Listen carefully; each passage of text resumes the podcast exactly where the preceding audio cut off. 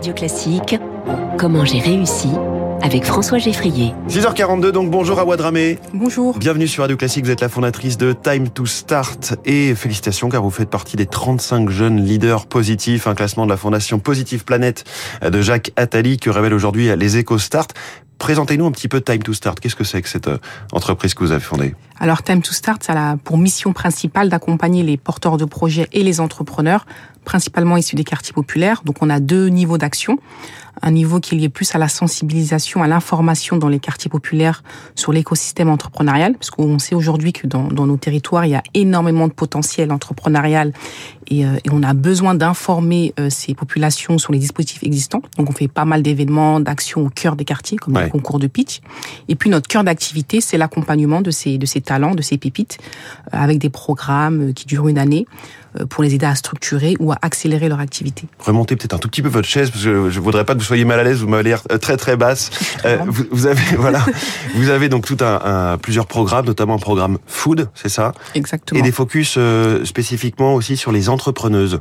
Tout à fait. Alors, on a lancé donc récemment en partenariat avec Kader Jaounet, qui est un entrepreneur de la food, un nouveau programme qui s'appelle Impulsion Food. Et l'idée, c'est d'accompagner toutes les activités liées à la food, donc food tech, traiteurs, restaurateurs, euh, donc de ces talents qui ont qui ont un projet en lien avec ce secteur d'activité. Ouais. Effectivement, on a on a un focus particulier sur les femmes, puisque depuis euh, depuis 2015, Time to Start, c'est euh, c'est plus de 62% des, des femmes accompagnées.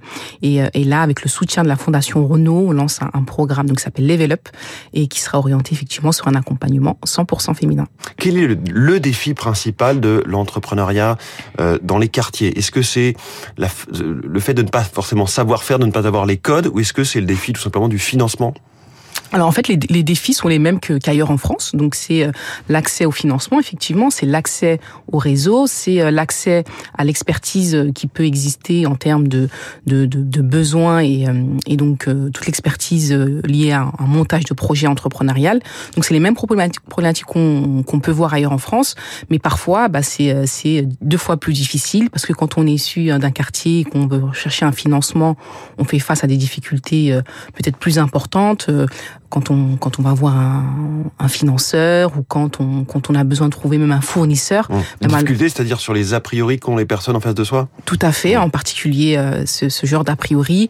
Euh, parfois aussi, c'est une connaissance donc des, des, des, dispositifs qui existent parce que moi, oui. je fais pas mal de choses dans les quartiers et quand je parle de tel ou tel financeur, bah, c'est vrai que parfois on se rend compte que tout le monde n'est pas au courant de ce qui existe.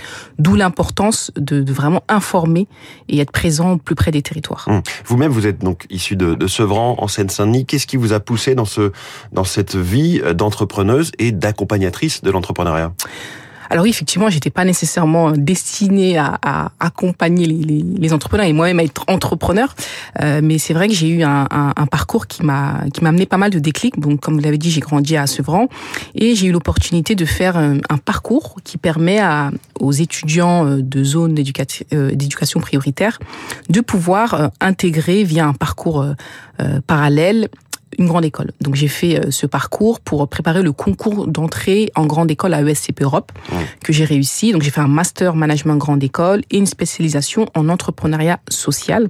Donc ça m'a ouvert un peu des portes, ça m'a aussi ouvert l'esprit en me disant que bah le potentiel qu'on peut avoir ailleurs en France, donc dans les territoires hors QPV, hors quartier politique de la ville, euh, bah, il est, euh, il est aussi euh, important.